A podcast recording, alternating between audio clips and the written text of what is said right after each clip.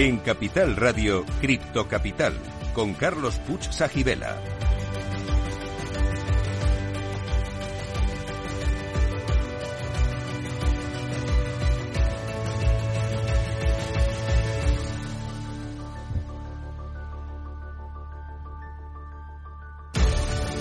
Saludos a todos los criptocapitaleros, el primer programa de la radio española que te cuenta lo que nadie te está contando sobre la tecnología blockchain y el mundo cripto.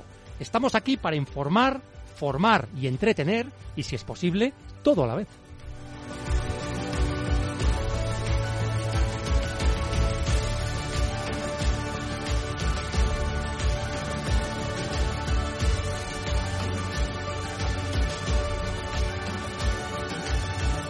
Y hoy traemos invitados que merecen toda nuestra atención.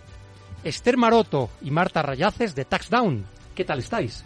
Hola, buenas tardes. Muy bien, encantadas de estar por aquí.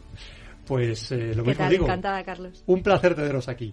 Y por otro lado a Nicolás Martínez Lavajo y Alex Rico, Risco, de Lunar XY. ¿Qué tal estáis? Buenas tardes, muy bien. Gracias por invitarnos y por estar con vosotras. Un placer estar por aquí. Genial, Nico y Alex. También tendremos nuestro Cripto Enigma, la Criptopedia, el Cripto Test, el Cripto Flash y el Cripto Consejo. Y empezamos por el Cripto Flash. Eh, hoy comentamos que Bitcoin alcanza los 22.817 dólares con una bajada de casi el 2% en la última semana. Y Ether cotiza a 1.628 dólares con una subida del 2,6% en la última semana. Y continuamos con el Cripto Enigma. Hoy el Cripto Enigma consiste en, averiguar por qué es importante el número 210.000 en el mundo cripto. Resolveremos el Cripto Enigma al final de este programa, pero solo si sois buenos.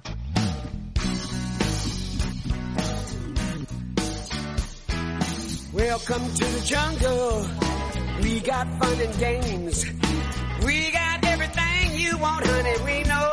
Honey.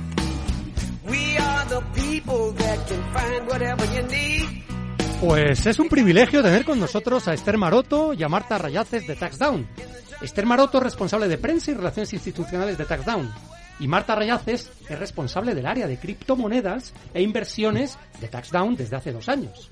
Antes trabajó como associate en PricewaterhouseCoopers, es licenciada en Derecho y Administración de Empresas y cuenta con un máster de abogacía y asesoría jurídico-fiscal. Desde su área se coordinan todas las presentaciones de declaraciones de la renta que incluyen inversiones de cualquier tipo. ¡Wow! bueno, a todos nuestros invitados les hacemos el criptotest, que es una pregunta muy sencilla, no os asustéis. Marta Esther, ¿criptofans o criptoescépticas y por qué? Pues igual empiezo yo. Yo creo que ni criptofan ni, ni, cri- ni criptoescéptica. Empecé un poco de criptoescéptica, yo no lo voy a negar, eh, antes, de, antes de entrar en Taxdown. Y ahora yo me definiría, después de conocer a Marta y todo lo que hace en su área, como criptoinformada. Que yo creo que es bastante importante, ¿no? Estar un poco al día de todo lo que pasa y ese sería como mi adjetivo para definirme. Pues me parece muy sensato lo que estás diciendo. Hemos tenido aquí criptobelievers, pero ahora tenemos criptoinformadas. No está mal, ¿eh? No está mal. ¿Y en tu caso, Marta? Pues yo soy criptofan en lo tecnológico Sí. y criptoescéptica en lo especulativo. Y creo como Esther que lo más importante es estar informados y saber y entender bien lo que estamos haciendo. Pues si os parece bien, vamos a trasladar el criptotest a nuestros otros invitados. Eh, Alex, Nico, ¿criptofans o criptoescépticos? Me ha gustado mucho tu intervención, Marta, porque eh, creo que con lo que conocemos de la tecnología eh, me posiciono como tú. Somos criptoescépticos desde el punto de vista que hemos visto muchos proyectos que ha habido mucha especulación y muchos proyectos que no servían para nada, pero criptofans totales porque sabemos eh, la- el potencial que tiene la tecnología y cómo la podemos utilizar bien para desarrollar ese potencial. Muy o bien. sea que criptofan en realidad. Más criptofan que criptoescéptico, hombre. ¿Y Alex? Yo supongo que criptoescéptico más que sin duda. Eh, la parte que más me gusta es un poco estudiar qué proyectos tienen un fundamental detrás y cuáles no. Y con la mayoría de criptos sin fundamentales detrás me posiciono más como criptoescéptico. Ahora sí, los que me gustan, me gustan de verdad. Eso es. Bueno, yo creo que luego hablaremos un poco más de lo que estáis comentando, que es importantísimo, diferenciar cuáles son los proyectos que realmente tienen sentido Eso y es. tienen un futuro y cuáles no. Volviendo a, a Marta, em, bueno, ¿nos podéis resumir qué problema resuelve TaxDown a sus clientes? Pues sí, o sea, TaxDown es, es muy fácil de explicar, o sea, ayuda a la gente con sus impuestos. TaxDown empezó en, en 2019, eh, ayudando a los contribuyentes a presentar su declaración de la renta de una forma segura y en la que pudieran eh, conseguir el ahorro máximo. Y hemos ido creciendo a lo largo de los años y entrando un poco en la parte cripto, lo estábamos comentando justo antes de entrar en antena, eh, el año pasado mucha, mucha gente nos pedía pues que tenía dificultades a la hora de cómo declarar sus criptomonedas, sus pérdidas, no sabía cómo hacerlo ¿no? Y, y lanzamos ese, ese servicio, ¿no? Dentro de nuestros planes de suscripción para que la gente pudiera presentar su declaración de la renta con inversiones de criptomonedas de una forma segura, ¿no? Y, y ahí hemos ido creciendo y, y, este último año también hemos lanzado nuestro servicio para autónomos. O sea que el resumen sería un poco ayudar a la gente a presentar sus impuestos de una forma segura y también asegurándoles pues el máximo ahorro. Eh, estamos hablando de, de, declaraciones que incluyen todo tipo de activos, no solo criptoactivos. Lo que pasa es que tenéis una especialización en criptoactivos, es así, ¿no? Eso es. Nosotros cubrimos eh, todo tipo de declaraciones de la renta, pero es verdad que vimos que había una gran incógnita, en, especialmente en el mundo cripto. ¿no? Al final, en otro tipo de activos como acciones, yo creo que ya venimos muchos años mm, trabajando, a todos nos, nos suenan un poquito más, pero el mundo cripto es verdad que ha entrado muy fuerte y todavía hay mucha inseguridad jurídica. No está muy claro determinadas cosas, si se declaran, si no, y entonces ahí estamos nosotros, ¿no? Para dar tranquilidad y para asegurarnos de que hacemos las cosas bien hechas. Eh, estamos hablando de declaración de la renta, por lo tanto, de individuos, autónomos, empresas, ¿no? Empresas no. Las empresas presentan su impuesto sobre sociedades. Mm. Las personas físicas presentamos eh, el, el, la declaración de la renta, que este año empieza el, el 11 de abril. En TaxDown empezaremos un poquito antes, pero el, el periodo oficial empieza el 11 de abril y acaba el 30 de junio. ¿Y nos podéis indicar qué porcentaje de vuestros clientes tienen inversiones en criptoactivos aproximadamente? Pues aproximadamente, eh, y esto en, eh, en, base a los datos del año pasado, un 10%. Un 10%, pero va creciendo, no va, ¿cómo, o sea, ¿cómo está siendo la evolución? Va creciendo. Yo creo que además, eh, lo que decía antes, hay mucha incógnita de cuándo estoy yo obligado a incluir mis criptomonedas en la declaración. Lo tengo que hacer en cualquier caso. Entonces, yo creo que la gente va aclarando estas dudas, nos va preguntando y, el número va creciendo. Eh, recientemente habéis publicado una nota de prensa explicando cómo compensar ganancias en la declaración de la renta con las pérdidas en criptos. Que de hecho en el año pasado pues ha habido muchos casos de, de estas situaciones, puesto que eh, entramos en el cripto invierno y, las cosas no fueron muy bien y hubo mucha gente que tuvo pérdidas. ¿no? ¿Nos podéis detallar en qué consiste este, este servicio y también la acogida que está teniendo? ¿no? Bueno, pues este servicio al final está incluido en, dentro de nuestros planes de suscripciones que comentaba antes Esther.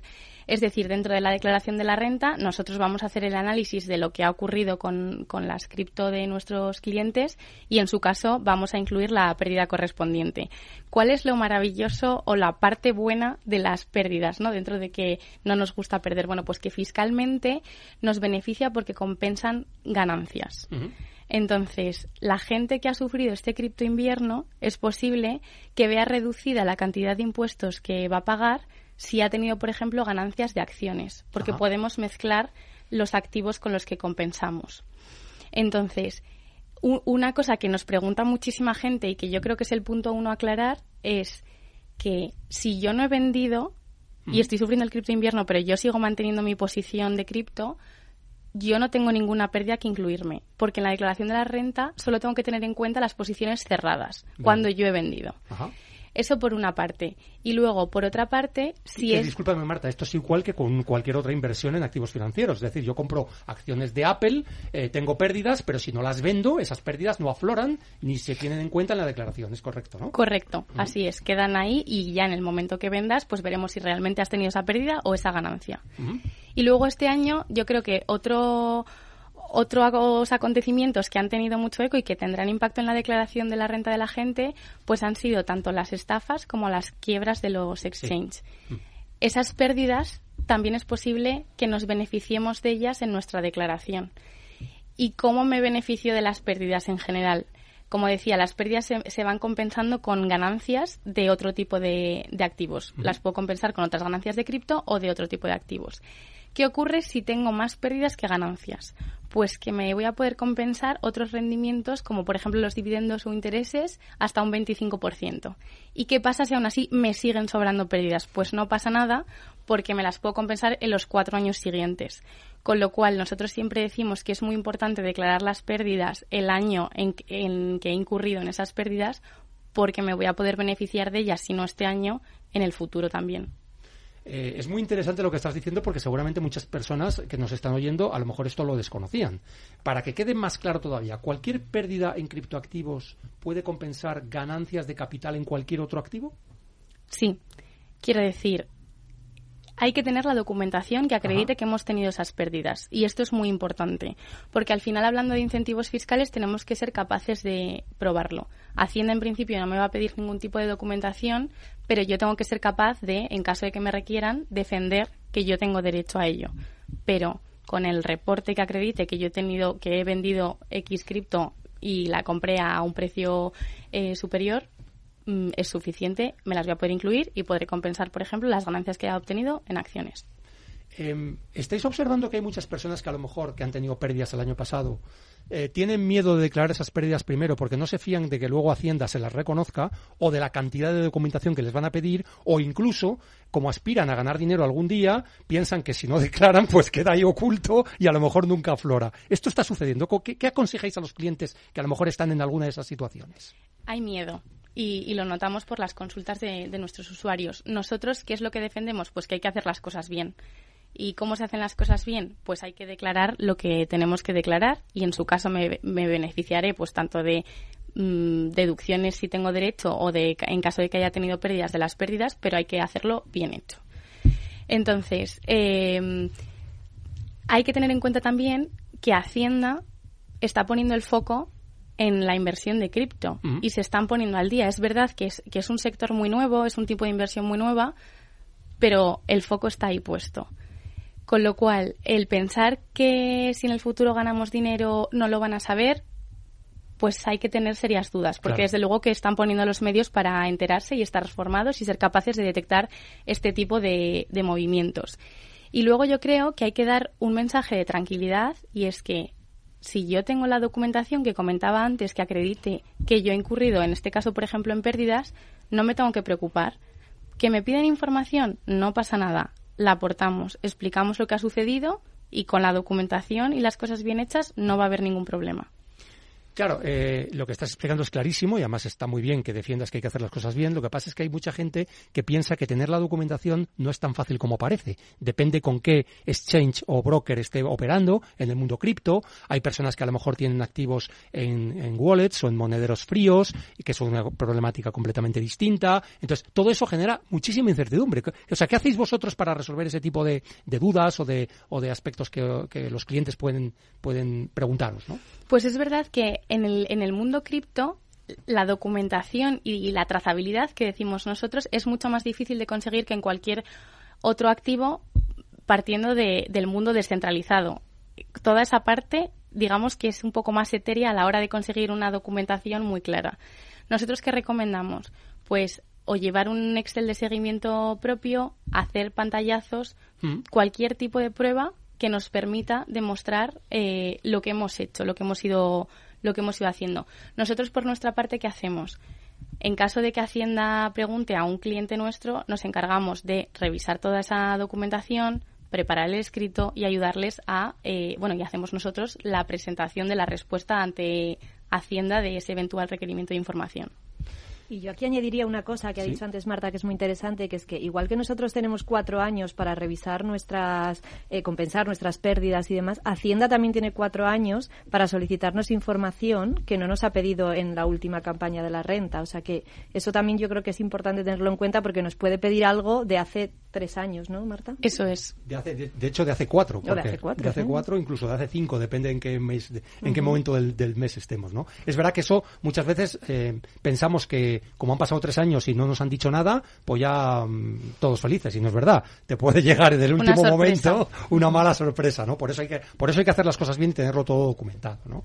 Em, Realmente, eh, bueno, hay casos, me imagino que tendréis casos de todo tipo, ¿no? Yo conozco personas que utilizan mucho el mundo de las finanzas descentralizadas y a lo mejor en un año pueden llegar a tener 25.000 operaciones. Entonces, claro, solo el hecho de poder controlar esas operaciones es una locura.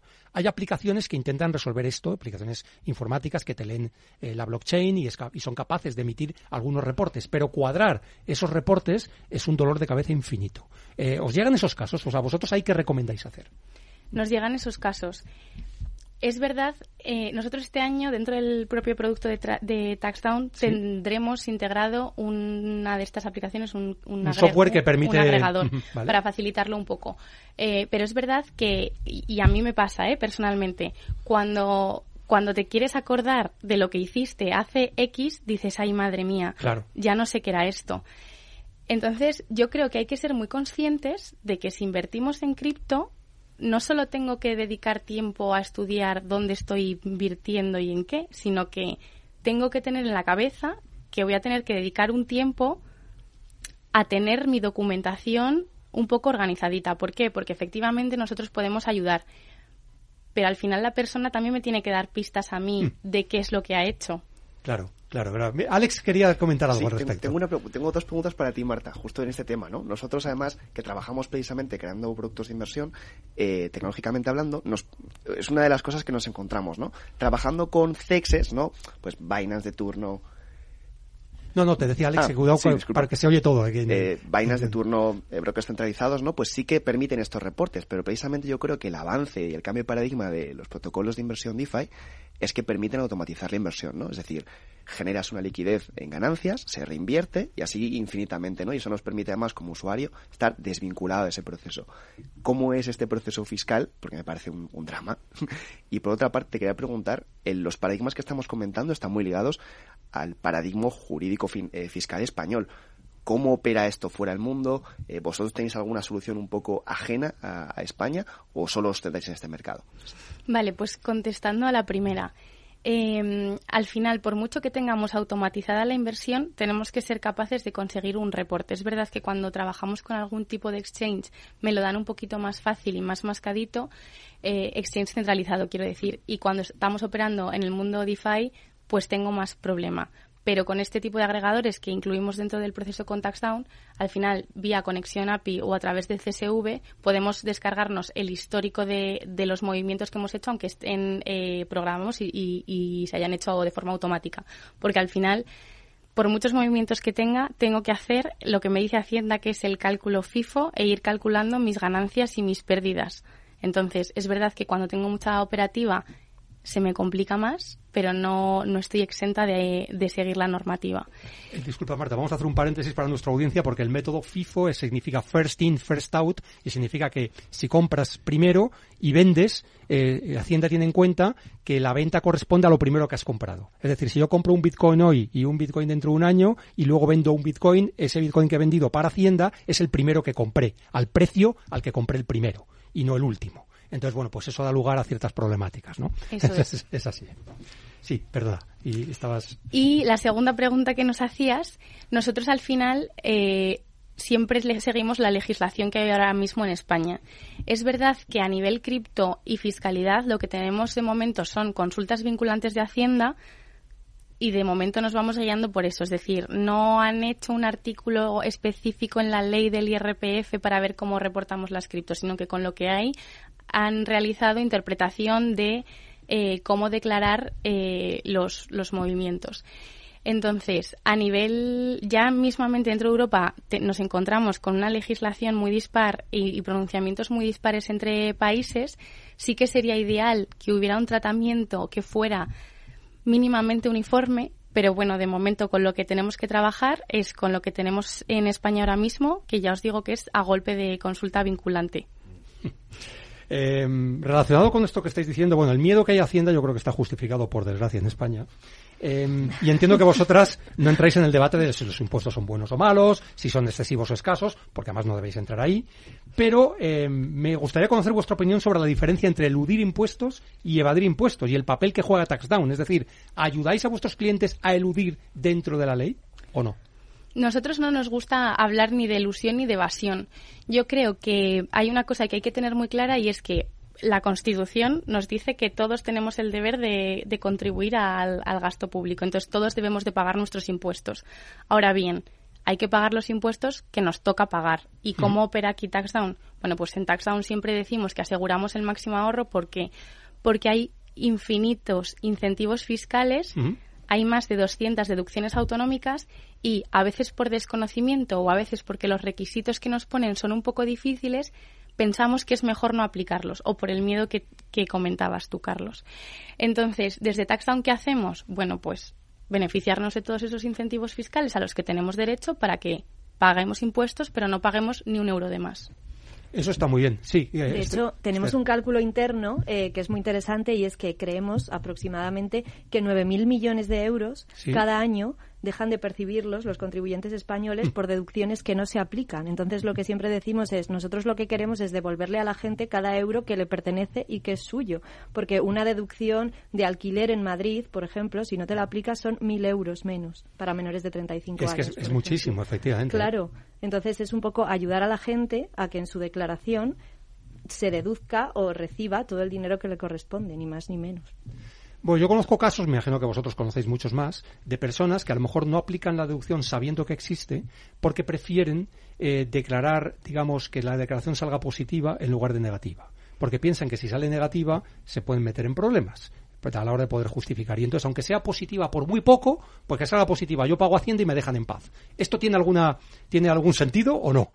en, vuestro, en vuestra opinión. Realmente Hacienda nos puede pedir documentación tanto si la declaración nos sale a devolver como si nos sale a pagar. Está claro.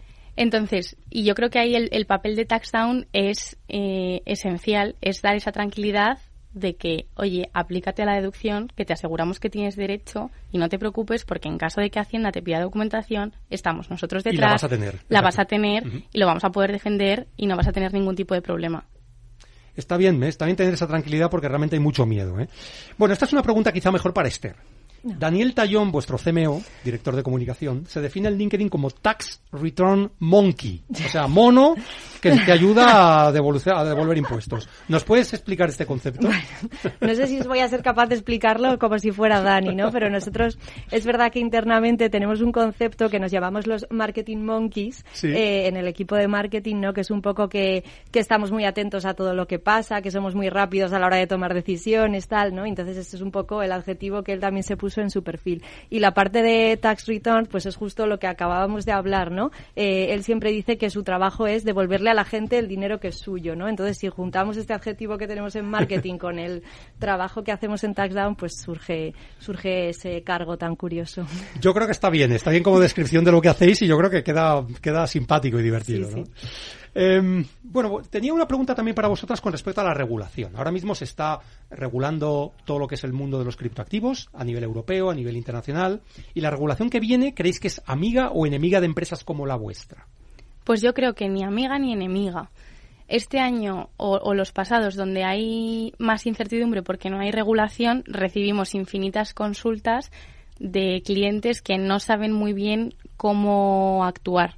Y nosotros tenemos que ser capaces de darles una respuesta segura y que sea de- acorde con la legislación actual cuando la regulación vaya avanzando, lo que tendremos que hacer por nuestra parte es estudiarnos esa regulación para garantizar realmente lo mismo, que las cosas estén bien hechas conforme a la legislación vigente. Y yo creo que eh, esa es vuestra misión, ¿no? Y en eso, en eso estáis dedicados, ¿no? Bueno, creo que estáis teniendo una importante expansión internacional. ¿Nos podéis comentar algo al respecto? Sí, eh, justo además antes también lo, lo estábamos comentando, además de estar aquí en España, pues el año pasado eh, abrimos México, que además el primer año funcionó tres veces mejor que el, que el primer año en España, o sea que nos ha ido muy bien por ahí, por América Latina. Y, y la idea es un poco eso, o sea, queremos eh, posicionarnos como referente en materia de impuestos en Latinoamérica. Hemos empezado por México y esperamos pronto daros nuevas noticias de nuevos países en los que, en los que estaremos por ahí. Oye, Marta, Esther, ¿algún consejo final para nuestra audiencia? O sea, mi consejo Breve. después de, de todo lo que hemos hablado es tanto para los inversores en, en, en cripto o, o cualquier otra persona eh, que revise su borrador de Hacienda. O sea, no, no le vamos a dar el consejo ya de que, de que esté con tax down, eso ya cada uno que decida, pero que revise todas las deducciones a las que tiene derecho y que, y que se aplique todo, todo lo que le pertenezca. Es un poco el consejo. Genial, pues con ese consejo hacemos una pausa para la apertura del mercado en Estados Unidos y para la publicidad. Cripto Capital con Carlos Puch Sajibela. ¿Sabías que 7 de cada 10 vehículos nuevos salen de fábrica con una batería Barta? Elige Barta, la batería recomendada para el vehículo más importante del mundo, tu coche.